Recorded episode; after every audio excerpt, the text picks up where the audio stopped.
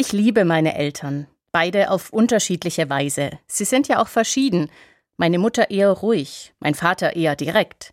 Meine Mutter eher unternehmungslustig, mein Vater eher beständig.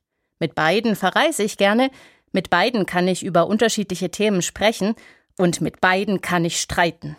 Das ist mir auch wichtig, dass wir über Dinge sprechen können, über die wir unterschiedlicher Meinung sind, dass wir einander darauf aufmerksam machen können, wenn eventuell jemand falsch liegt, und dass es okay ist, wenn wir das erstmal gar nicht einsehen wollen. Streit gehört für mich zum Leben dazu, zur Liebe dazu.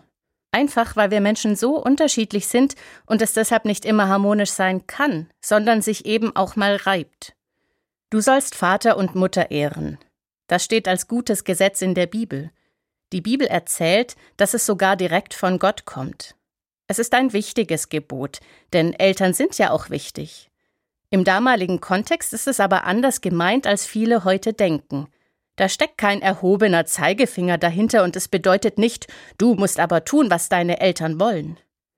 Vater und Mutter zu ehren ist etwas Gegenseitiges und ist vor allem auf die alten Eltern bezogen. Wer alt ist, der braucht Hilfe und er braucht auch manchmal Nachsicht. Einen liebevollen Umgang mit den Marotten und Gebrechen des Alters, Verständnis und Geduld. Die Bibel fordert die Kinder auf, ihren alten Eltern genau das entgegenzubringen aus Respekt für ihre Lebensleistung. Umgekehrt heißt das aber auch, dass die Eltern das auch vorleben sollen, dass sie ihren Kindern ebenso Respekt entgegenbringen, sie erwachsen werden und ihre eigenen Wege gehen lassen, damit sie auch gern wieder zurückkommen.